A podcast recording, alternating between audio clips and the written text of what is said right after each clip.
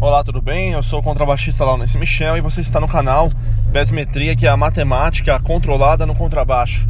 Hoje a dica que eu quero passar nesse áudio é com relação à parte de falantes.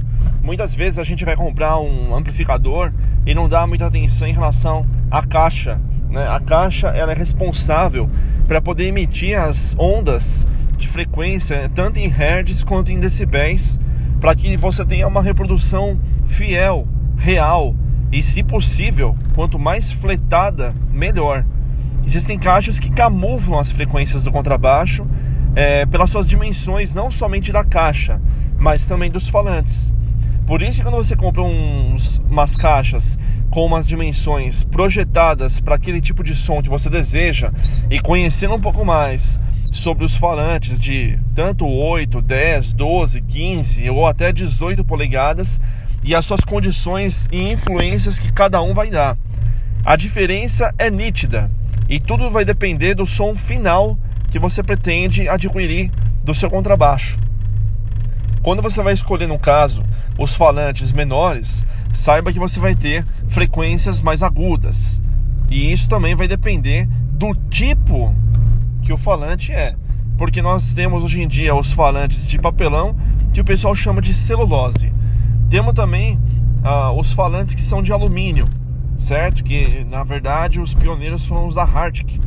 E, e também agora temos também os, os falantes da Hartic que são os híbridos, que são aqueles falantes que eles têm no caso o cone dele de alumínio e a lateral de papelão. E você vai falar que no caso é celulose. Ué, mas isso aí não vai mudar muita coisa na minha vida. Não, vai mudar sim, vai mudar bastante. Não só o tamanho do falante, que até vou deixar um, um áudio mais para frente explicativo sobre isso, como também o tipo do falante. Né? Você tem no caso hoje em dia falantes com as suas bobinas simples, bobinas duplas e aqueles ímãs que são ou de ferrite ou de neodímio. E aí você fala, pronto, começou a falar grego. Mas na verdade, os, os sons que vão gerar, as frequências que vão gerar no seu falante são justamente devido às escolhas que você escolheu, né? Tanto de parte de captação, de madeira, do tamanho do falante, o tipo de imã e o tipo de falante. Como esse áudio é sobre o falante, quero deixar bem claro aqui a diferença que vai dar do falante de papelão, que ele vai dar um som mais aveludado e encorpado. O som com um falante de alumínio vai ficar mais brilhante e estridente. E os falantes, no caso híbridos, que são aqueles de celulose na borda, ou seja, papelão com o cone de alumínio, vai gerar, no caso, uma frequência mais equilibrada. Sem contar o lance do Twitter, que é considerado como nome de driver.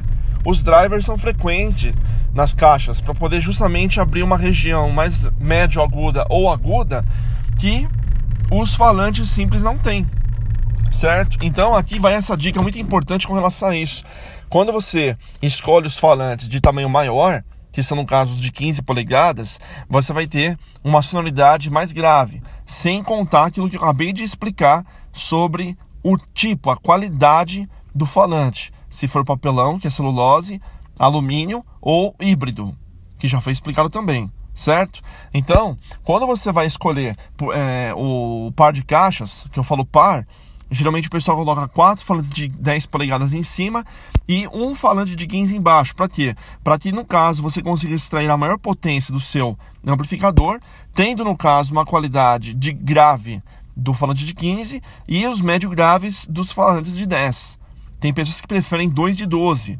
Então tudo vai depender da quantidade de, de frequências que você pretende extrair. Eu, por exemplo, atualmente hoje uso dois falantes de 12 polegadas. Por quê? Porque eu consigo extrair um grave bem bacana que os falantes de 15 também proporcionam, além de, no caso, conseguir uma região médio grave dos falantes parecido com os de 10. É o meio termo, sem contar a portabilidade. E isso também você tem que levar em consideração caixas hoje em dia com falantes de neodímio são muito mais leves do que as caixas com os ímãs de ferrite, certo?